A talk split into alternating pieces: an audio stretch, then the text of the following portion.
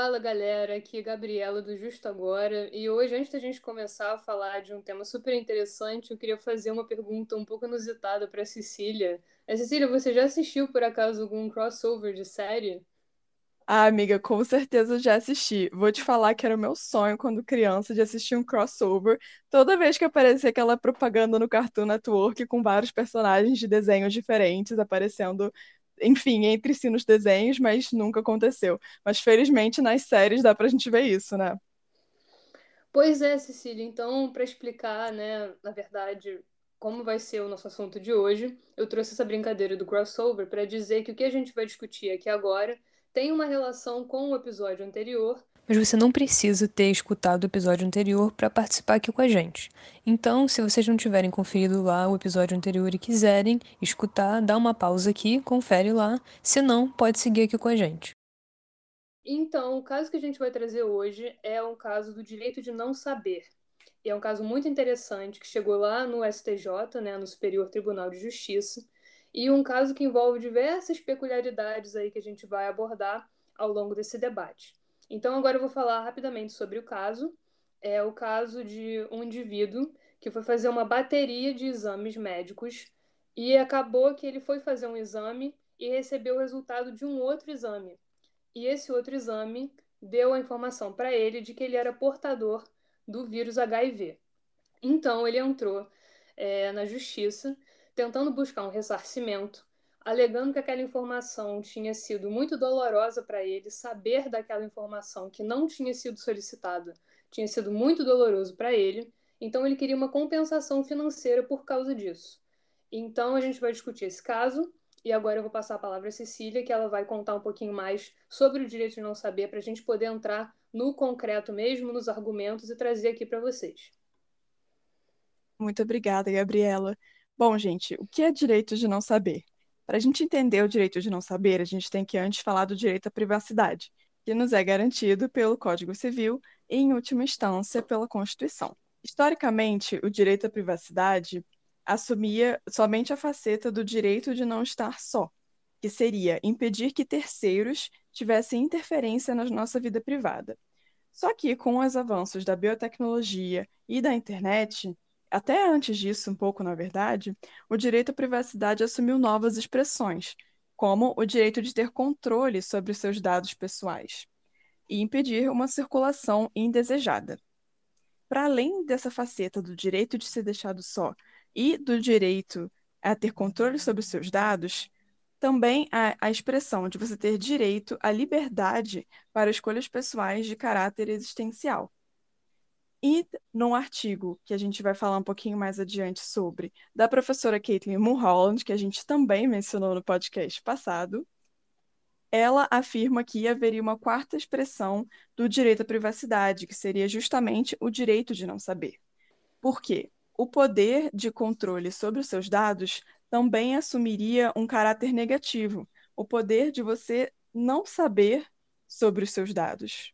E isso ser uma um desdobramento do direito à intimidade, que é uma das expressões, a gente pode dizer assim também, do direito à privacidade.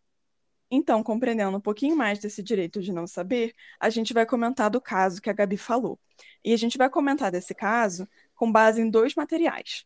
Um é o artigo da professora Caitlin Mulholland, chamado O Direito de Não Saber como Decorrência do Direito à Intimidade, foi publicado na revista Civilística em 2012, e o próprio caso, quando chegou ao STJ, que é o recurso especial 1195-995, o seu inteiro teor. E a gente pensou que uma maneira mais dinâmica de passar isso para vocês seria falar um pouco dos dois lados, ou o que estava mais em questão nesse caso. Apesar de terem discussões mais profundas e juridicamente detalhadas sobre o nexo de causalidade e responsabilidade civil, a gente vai se ater um pouco mais a essa questão da privacidade e do aspecto do direito de não saber. Nesse âmbito, eu vou falar um pouco sobre o lado que defende, digamos assim, a existência do direito de não saber nesse caso, e depois a Gabriela vai entrar falando sobre o entendimento de que não, não haveria o direito à indenização em decorrência de um reconhecimento do direito de não saber. Vamos lá. Então, quero trazer aqui para vocês, é, primeiramente, o lado, entre aspas, que venceu né, nessa ocasião, mas como a gente falou, não existe o lado vencedor e o vencido né, em todos os casos. Mas aqui, nessa interpretação, nessa situação, eu vou defender aqui, trazer os argumentos do lado que venceu. E aí, o que se argumentou nesse caso, é, primeiramente, foi que o direito à vida é, seria mais importante do que a intimidade e o direito à vida não só desse paciente que obteve esse resultado desse exame, ainda que não solicitado, mas também o direito à vida de outras pessoas, né, da coletividade, uma vez que a pessoa portadora de uma doença é, poderia, por alguma razão, afetar um terceiro né, em relação a isso. Esse é um ponto que foi levantado pelo tribunal, né, pelo STJ, e a gente não pretende aprofundar muito essa questão aqui.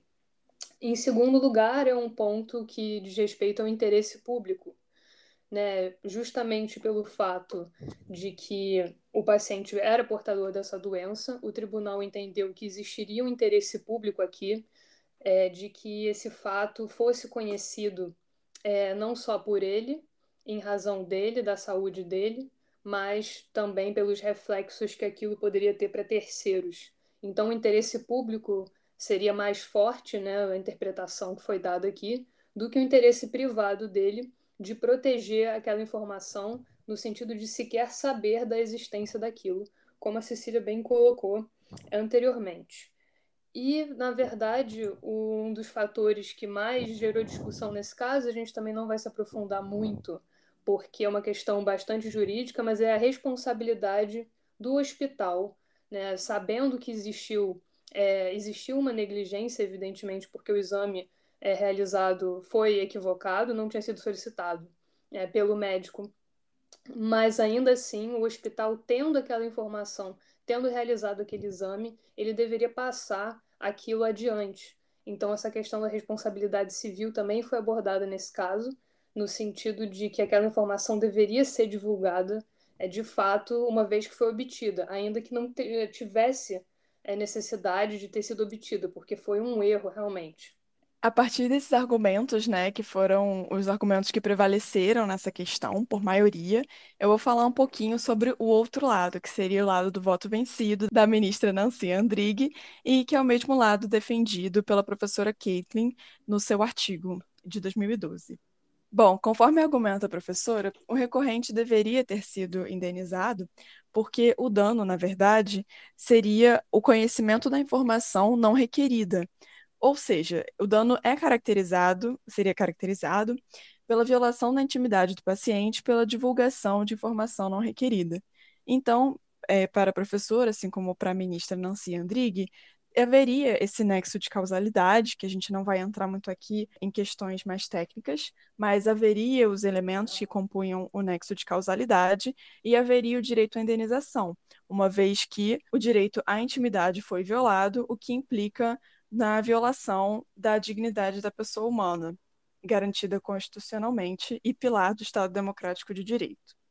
Para além disso, a professora argumenta que a informação não ter chegado a um terceiro ou não ter sido divulgada é, não é um elemento necessário para a configuração da violação à intimidade, uma vez que prevaleceria essa faceta do direito de não saber como expressão do direito à privacidade. Como o direito de não saber tem relação somente com o indivíduo, o fato de ter sido informado a ele, dado sobre ele que ele não consentiu previamente ou não desejou, não buscou, já é uma violação à sua própria intimidade. Então, nesse caso, haveria sim uma violação à privacidade, ainda que o, não entre, o caso não entre nos moldes da, do tradicional direito à privacidade de ser um dado informado a terceiros que a pessoa não gostaria que fosse. No caso, não foi, mas houve uma violação à intimidade. A gente pode concluir, então, que existe uma posição minoritária que defende essa concepção mais ampla do direito à privacidade, inclusive representada no STJ pela ministra Nancy Andrighi, mas que não foi a que prevaleceu no caso, prevalecendo uma, segundo a professora, visão mais restritiva do direito à privacidade. É, e agora eu queria ressaltar aqueles pontos que eu falei do crossover, que são pontos em comum do caso anterior com esse aqui. É, o primeiro seria uma ponderação de direitos, né? No outro caso, a gente falou um pouquinho da honra da família da vítima versus o interesse público ali da divulgação das informações, que seria a liberdade de imprensa e de expressão. E aqui a gente teve a intimidade da pessoa, né, em relação aí aos dados dela, versus ao direito à vida, embora seja uma ponderação bem complicada nesse caso, né, e mais delicada também, por envolver muito mais a esfera individual, o interesse privado é, do indivíduo de uma forma muito mais forte do que no caso anterior. E o segundo ponto que eu queria abordar, já falei um pouquinho também, é o interesse público, né? A gente vai voltar um pouco nisso daqui a pouco, mas realmente saber se existe esse interesse público que eu falei que foi o argumento que venceu, será que nesse caso esse interesse é forte, né, a ponto de justificar que não existe o direito de não saber né, nessa hipótese e que, portanto, a, a, indenização aqui ela não cabe, né, não cabe essa compensação é, financeira que o, a vítima pediu. E o terceiro ponto que eu queria abordar aqui é que nós temos nos dois casos informações verídicas, né? No primeiro caso, a gente tinha um crime, né, que realmente aconteceu, e aí a família queria que aquilo fosse esquecido, né? Seria o direito ao esquecimento. E aqui a gente também tem uma informação verídica, só que é uma informação verídica da esfera individual daquela pessoa e que, portanto, apresenta né, um caráter muito maior de confidencialidade e envolve a privacidade daquela pessoa, a vida daquela pessoa, mais do que qualquer outra coisa.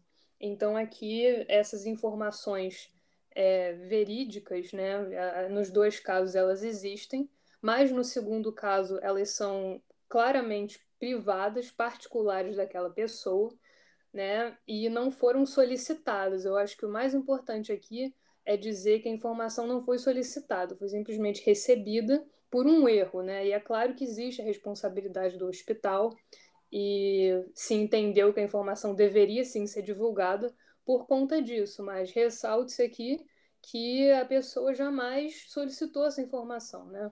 E foram feitos vários exames e a pessoa ela realmente tinha que ter feito esses exames todos, mas não esse que acabou sendo feito por engano e que gerou essa confusão que a gente está trazendo aqui para vocês. Bota confusão nisso, não é, Gabriela? Falando em confusão, eu queria falar alguns pontinhos também do que mais me chamou a atenção quando eu estava estudando sobre o caso.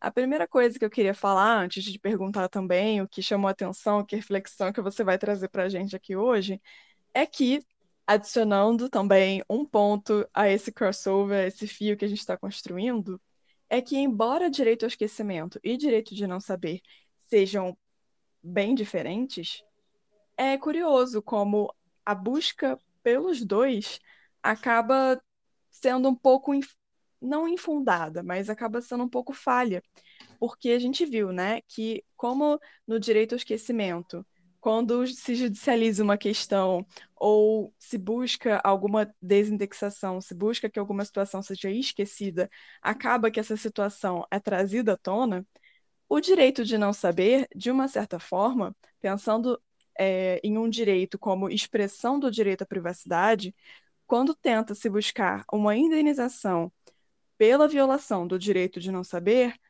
acaba sendo atacada outra esfera do direito à privacidade, que é justamente é, a divulgação a terceiros de uma informação que, se nem você queria saber daquela informação, imagino eu, que dirá a terceiros. Então é muito curioso como, abrindo o RESP, a gente vê o nome do recorrente, não é? É, acaba que isso acontece mesmo, né? E ao judicializar a questão, né, ao entrar com uma ação, entrar na justiça, né, é, a situação vem à tona mesmo, seja qual for. E eu concordo com você, eu acho que esse ponto chama atenção, sim. Mas o que mais me chamou atenção aqui, é, assim como no outro caso, eu acho que é essa, essa ponderação aí entre interesse público e interesse privado porque no outro caso a gente concordou muito que tinha interesse público muito forte. E aqui eu já vejo o interesse privado também bastante forte, né? Da esfera mesmo individual, é daquela pessoa, envolve dados muito sensíveis, né? Que, embora não tenham sido passados para terceiros, né, geraram ali um impacto na vida do indivíduo. Então, eu não vejo muita facilidade em concordar nem com um lado nem com o outro. Eu acho que essa questão é bastante delicada, né? Como a gente já falou, o lado que venceu não entendeu que tinha que ter essa reparação financeira, né? Não tinha direito de não saber os dados, né? Então, o interesse público ali da divulgação da informação prevaleceu, mas eu tenho um pouco de dificuldade de concordar é, integralmente com isso. Eu acho que pesa muito a questão individual, é, porque são dados muito sensíveis e é uma informação que não foi requisitada, né? Ela foi descoberta ali de forma acidental e isso, esse ponto também gera uma, uma série de questionamentos. Então, eu não consigo é, dizer que um lado realmente é, deveria estar mais correto nesse caso. Eu consigo enxergar bem aqui os dois argumentos e acho que você também concorda, né? Que a gente conseguiu pontuar aqui que a situação é bem, bem delicada e está longe de ter uma solução simples, né? Posso fazer das suas as minhas palavras, Gabriela, concordo integralmente. Um outro ponto que também me chamou a atenção foi a menção ao direito à vida, uma vida mais longeva. Quando eu penso nisso, eu penso mais, na verdade, na dimensão coletiva do direito à saúde. No momento atual, é impossível a gente não pensar nessa dimensão coletiva. E, por vezes, na diminuição, digamos assim, de um direito, por exemplo, o direito à privacidade, em prol da saúde coletiva. Toda vez que alguém faz teste de Covid, o hospital, ou, enfim, o lugar que está providenciando esses testes, tem que notificar caso positivo. Então, a gente vê né, que é uma mitigação do direito à privacidade, foi uma relativização. Terceiros vão ter acesso ao resultado daquele exame em prol da saúde coletiva, porque a gente entende que no momento atual de pandemia, é, a saúde coletiva prevalece se a gente vai ponderar o direito à privacidade com relação ao resultado daquele exame. Não acho que seja a mesma questão, mas esse momento atual faz a gente pensar nesse outro lado da dimensão coletiva do direito à saúde, uma vez que é uma doença infectocontagiosa. Por isso, eu acredito que o cuidado é redobrado, uma vez que, de um lado, há um estigma muito prejudicial a toda uma população e o direito individual à privacidade, de outro lado, há o perigo que muitas pessoas são submetidas sem saberem de contrair uma doença infectocontagiosa. Então, a gente tem que ter muito cuidado ao pensar, ao opinar sobre todas essas questões. É isso aí, Cecília, né? Na verdade, a gente vê, como eu já falei, que é uma situação até confusa, muitíssimo delicada, porque você tem aí os dados individuais e uh, o direito à privacidade, ainda mais hoje em dia, né, que está tudo tão exposto, será que a pessoa não pode querer é que aquilo não venha à tona e é uma coisa que diz respeito somente a ela, mas aí eh, será que até em que ponto, né, aquilo é só dela e realmente não vai afetar a coletividade de alguma forma, né? E foi justamente essa linha argumentativa, esse argumento que ganhou lá no STJ, né, como eu já falei, do interesse público versus interesse privado. Então aí se entendeu que a coletividade iria prevalecer, né, nesse conflito aí. Mas é um caso muito interessante, né? A gente trouxe aqui os dois lados. É, como eu disse, não consigo enxergar aí uma posição 100% correta, até porque não existe. E justamente porque é um caso muito delicado, muito peculiar, eu considero os argumentos dos dois lados né, relevantes, eles têm sua relevância, têm sua fundamentação, mas não consigo defender aqui um posicionamento e dizer, ah, realmente o direito individual deve prevalecer, o direito coletivo, porque é uma situação que tem muitos desdobramentos, né? Então a decisão normalmente ela vem caso a caso mesmo. É isso mesmo, Gabriela. E bom, ouvintes, agora que vocês chegaram ao final desse episódio, o que vocês estão pensando? Tem alguém aí da área da saúde que pode contribuir para a gente com essa discussão? O que vocês pensam sobre isso? Vocês já vivenciaram algo parecido?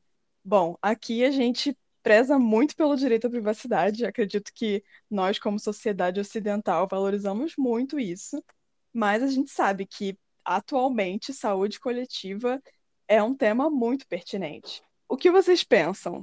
A gente está vendo, né, inclusive a nível municipal, volta e meia, quando tem decretos do executivo de restrição de circulação, eles são derrubados é, sob a alegação de violação do direito de ir e vir. E eu, pessoalmente, é, vejo isso muito surpresa, porque nesses casos, é, atualmente, de aumento de casos, prevalece a saúde coletiva, mas a gente sabe que, tanto no judiciário como na vida corrente, as coisas estão um pouco complicadas, um pouco confusas. Então a gente queria saber o que vocês pensam sobre isso, se vocês lembraram de algum caso, se vocês gostaram desse crossover e deu para pegar todas as referências que a gente trouxe aqui nesse episódio. E agradecer pela audiência. Estamos aqui, estamos no nosso e-mail, justagorapodcast.gmail.com e lá no Instagram também, arroba justagorapodcast. É agradecer a vocês que escutaram até aqui e dizer que o nosso objetivo maior é sempre a reflexão, propor reflexão aí para vocês, trazer os argumentos da forma mais clara possível. Esse caso ele é essencialmente jurídico, então tiveram vários pontos aqui muito, muito complexos que a gente tentou trazer da forma mais clara possível para vocês. Espero que vocês tenham conseguido acompanhar bem a discussão e entender aí a dificuldade que foi para a gente até avaliar, analisar como a gente ia trazer para vocês é, de uma forma bem direta mas ao mesmo tempo demonstrando, né, com a dificuldade desse caso aqui. Então, agradeço muito a vocês que têm nos escutado e convido, mais uma vez, já reitero o meu convite aqui para participação. Como a Cecília falou aí, vocês podem entrar em contato com a gente, seguir no Instagram também, seguir aqui no Spotify e estamos aguardando aí dúvidas, sugestões, críticas. Então, deixo aqui meu muito obrigada a vocês que nos escutaram e até a próxima. Um beijo, até a próxima.